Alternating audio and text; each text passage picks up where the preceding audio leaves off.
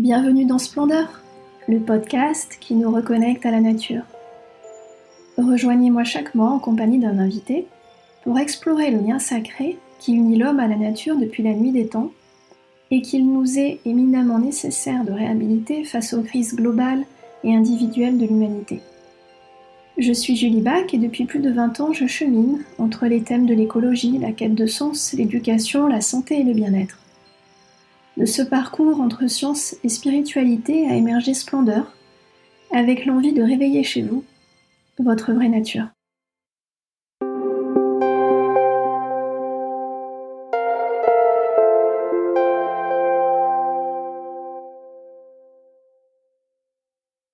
Ce mois-ci, je reçois Amandine Paulet, qui est artiste plasticienne. Amandine est à l'origine d'un très beau projet qui s'intitule Le Parlement de la forêt. C'est une expérience immersive qui se tient en ce moment dans la forêt de Chahut, près de Besançon. Et cette expérience rassemble des personnes d'horizons très différents, des étudiants, des artistes, des scientifiques, des juristes, avec pour objectif de faire émerger une réflexion collective autour du droit de la nature. Très intriguée par cette façon créative et poétique de donner la parole aux autres êtres vivants, j'étais curieuse de comprendre ce qui a inspiré Amandine. Alors nous allons dans cet épisode parler d'arbres, d'amour et peut-être même qu'à un moment, la magie interviendra.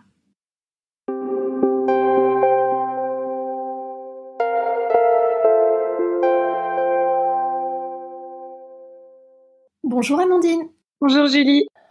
Alors Amandine, ton actualité c'est le Parlement de la forêt, que j'invite les auditeurs à aller découvrir plus en détail depuis l'article de l'épisode sur le blog de Splendeur.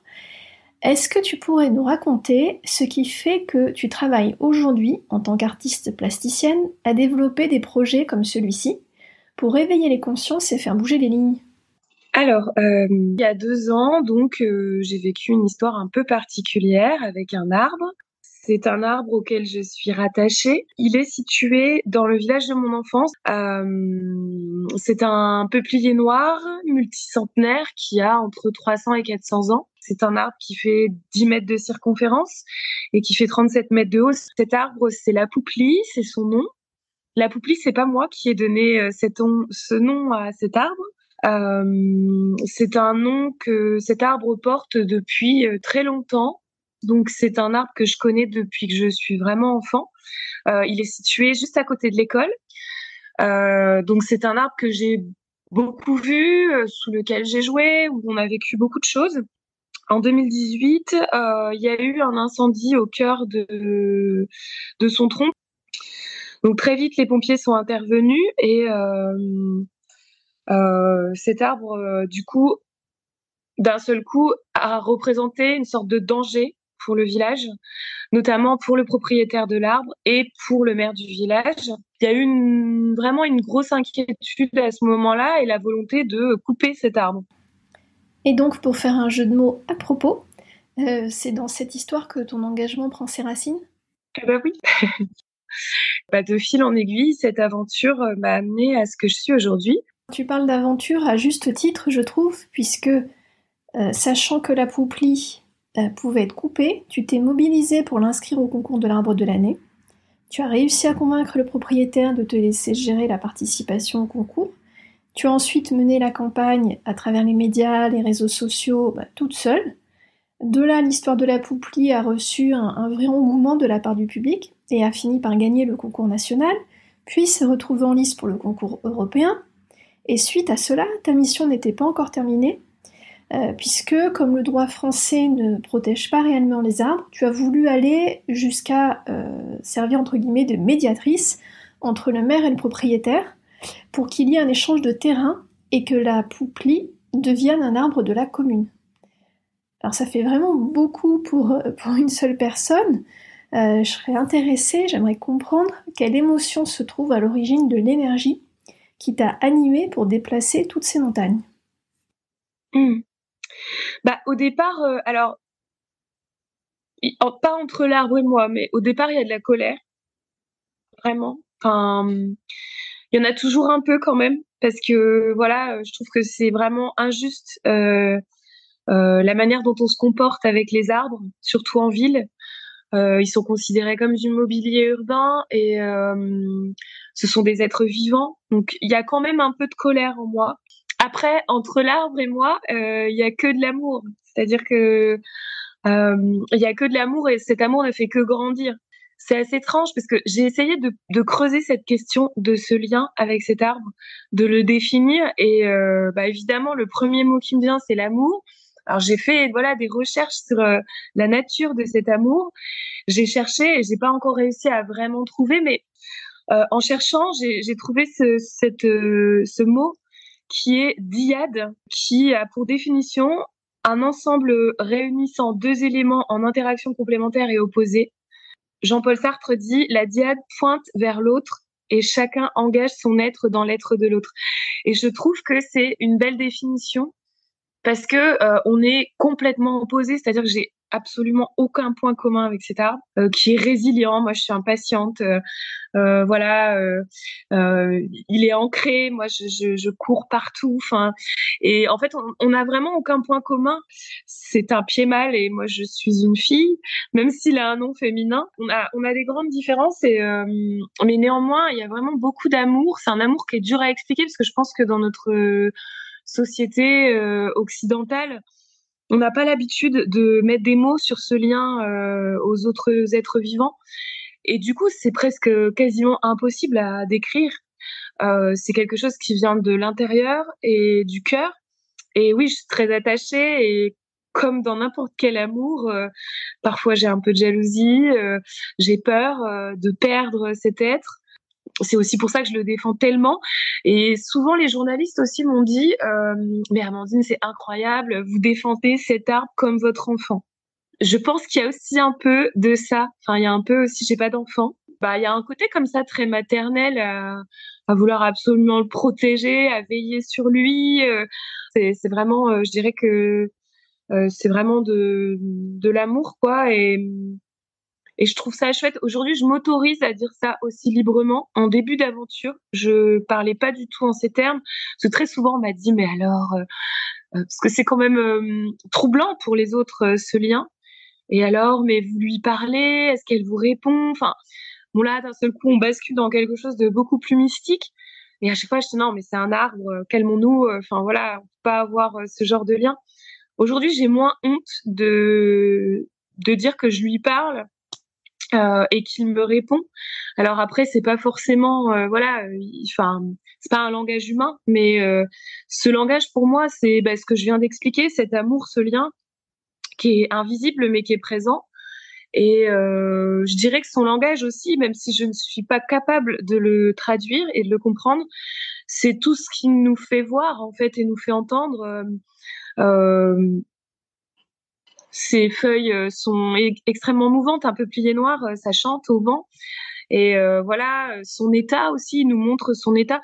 je pense qu'aujourd'hui, on a un peu perdu ce lien avec le vivant et on a des difficultés à lire finalement ce que les êtres vivants nous envoient comme message. justement, chez toi, tu dirais que ce lien à la nature, enfin à cet arbre, mais derrière ce lien à la nature, il s'est construit comment? Ce lien à la nature, c'est d'abord euh, une transmission parce que mes parents m'ont énormément euh, sensibilisée à la nature. Depuis que je suis toute petite, euh, il y a vraiment cette transmission. J'ai passé énormément de temps en forêt avec eux, à aller chercher des champignons. et c'est vraiment, ça vient de là. Aujourd'hui, mon lien à la nature, il passe à la fois par de la randonnée. Voilà, j'aime bien ce que ça génère chez nous euh, quand on marche, ça ouvre vraiment d'un seul coup. Euh, quand on ne fait que marcher euh, euh sans attente particulière, euh, viennent des choses auxquelles on s'attend pas. Et puis il y a mon jardin qui est une sorte de paradis sur terre. Quand on y va, franchement, on se dit pas ça, mais pour moi, c'est absolument incroyable. Tout me fascine. des graines que je plante qui poussent à aux abeilles euh, qui viennent butiner mes tournesols. Je passe énormément de temps à observer. Donc euh, voilà, c'est, j'allais dire en, termes d'intimité, euh, il y a ce jardin. Et puis bah, quand je rentre chez mes parents, je, je évidemment, je passe du temps auprès de la pouplie. voilà, c'est ça mon lien intime. Et sinon, sur le fond, je, continue à être en perpétuel émerveillement, mais euh, j'ai quand même une grosse frustration de ne pas comprendre les autres êtres vivants. C'est-à-dire que nous, on se comprend très bien entre humains. Aujourd'hui, la science, euh, parfois, à certains endroits, elle nous permet de, de mieux comprendre euh, d'autres êtres vivants. Mais néanmoins, on ne sait rien, on ne sait absolument rien, ni des, des, des, des, végétaux, ni des animaux. Enfin, on, est dans une incapacité à, à comprendre.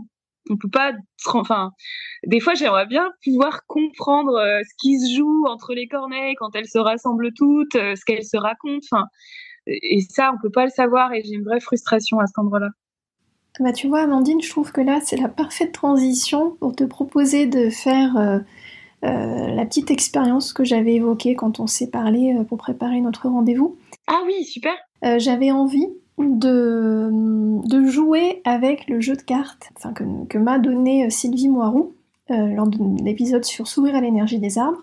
Et j'avais envie qu'on pioche une carte euh, d'un arbre et qu'on voit quel était le message de cet arbre. Et donc je trouve que là, on est pile poil dans le sujet. Donc ce que je te propose, c'est que je vais mélanger les cartes. Quand tu voudras, tu me diras stop. Et on verra euh, quel arbre apparaît et euh, quel est son message. Et tu me diras si ça résonne avec quelque chose pour toi. Alors, c'est la carte de l'épicéa commun. Donc on a, euh, je mettrai la photo de la carte dans l'article du blog, mais on a le dessin de l'épicéa et en dessous une petite phrase qui nous dit le pardon mène à la renaissance. Alors, comment tu interprètes cette carte? Comment est-ce qu'elle résonne en toi? En fait, euh, je sais pas si je, crois que je t'en ai pas parlé, mais euh, en fait, sur le terrain euh, de la Pouplie, il y a que la Pouplie, mais il y avait quand même un autre arbre.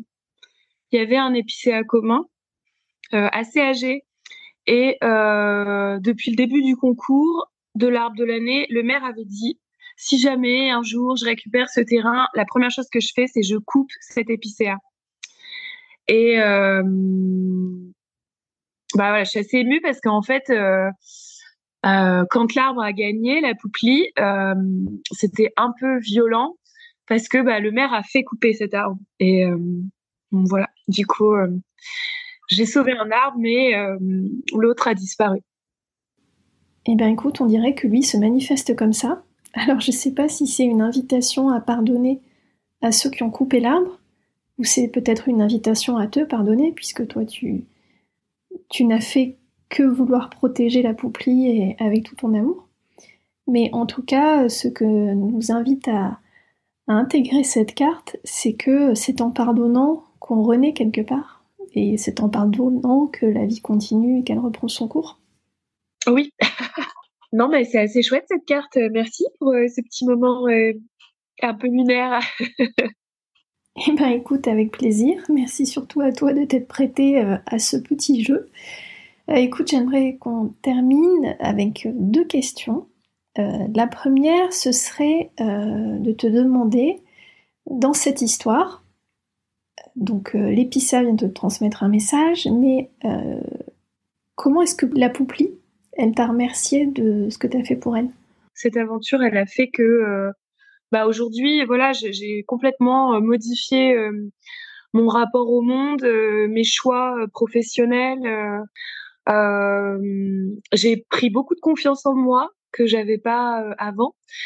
Et j'ai eu une certaine force à me lancer dans des nouvelles aventures, à m'écouter plus, à me remettre au centre un peu de voilà de bah, de ma vie, de enfin, ça a bougé à plein d'endroits en fait. Euh, je dirais que c'est cette manière qui me remercie quotidiennement. Et euh, voilà, c'est une sorte de source d'inspiration. Oui, bah, ça me fait penser au fameux dicton L'amour donne des ailes. C'est vraiment ça, ça t'a transformé quelque part, cette, cette relation et ce lien fort avec cet arbre. Alors justement, la dernière question. Si tu étais un arbre, quel arbre serais-tu Et qu'aimerais-tu dire aux humains? Bon, bah, sans grande surprise, si j'étais un arbre, je serais un peuplier noir. Euh, je suis complètement fascinée par ces arbres maintenant. Je, j'en sais plus qu'il m'en faut. Je pense que je pourrais devenir chercheuse sur les peupliers noirs. Euh, donc oui, je serais un peuplier noir parce que la couleur de son bois, c'est un bois qui est blanc, très tendre, euh, pour son feuillage qui est absolument incroyable, qui chante, comme je te disais, je, je trouve ça très beau, quoi, de, de, passer comme ça. Je pourrais passer des heures à écouter les feuilles chanter d'un peuplier. Souvent, c'est un arbre qui est au bord de l'eau. Donc, je crois que si j'étais un arbre, j'aurais envie d'être près d'une rivière et de vivre euh, au rythme de la rivière euh, avec ses crues, euh, voilà. Et voilà, du coup, je sais pas si c'est à moi que je pose la question ou si c'est moi dans l'arbre qui pose une question aux humains, mais j'ai hésité entre deux questions, du coup. j'ai hésité entre veux-tu me prendre dans tes bras et arriveras-tu à percer mon mystère un jour? Voilà, mais qui renvoie comme à la discussion qu'on a eue, je pense. Ah ben, elles sont intéressantes ces questions, parce que peut-être bien que pour euh, percer euh, mon mystère, il faudrait commencer par me prendre dans les bras. oui, complètement. C'est vrai. C'était une question-réponse. Voilà. C'était en tout cas une conclusion très inspirante. J'ai l'impression que les arbres nous ont fait passer beaucoup de messages. Donc je te remercie Amandine pour cet entretien. Bah merci à toi, euh, surtout de m'avoir consacré euh, ce temps et, euh, et de t'intéresser et de faire rayonner comme ça toutes ces énergies positives. Je pense que je vais continuer à suivre Splendeur et à écouter les podcasts. Ça me fera du bien. eh ben écoute, avec grand grand plaisir. Je te souhaite une belle fin de journée. Eh ben super, merci beaucoup et euh, bonne journée.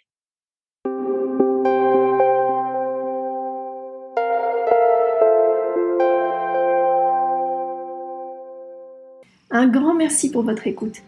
En vous rendant sur le site splendeurpodcast.com, vous pourrez retrouver toute l'actualité de mon invité, la retranscription de cet épisode et vous pourrez aussi vous abonner à la newsletter de Splendeur pour rester informé de la sortie des prochains épisodes. Et si vous voulez contribuer à reconnecter l'homme à la nature, partagez ce podcast autour de vous et soutenez sa diffusion en lui attribuant 5 étoiles ou en suivant le compte Instagram Splendeur Podcast. Merci et à bientôt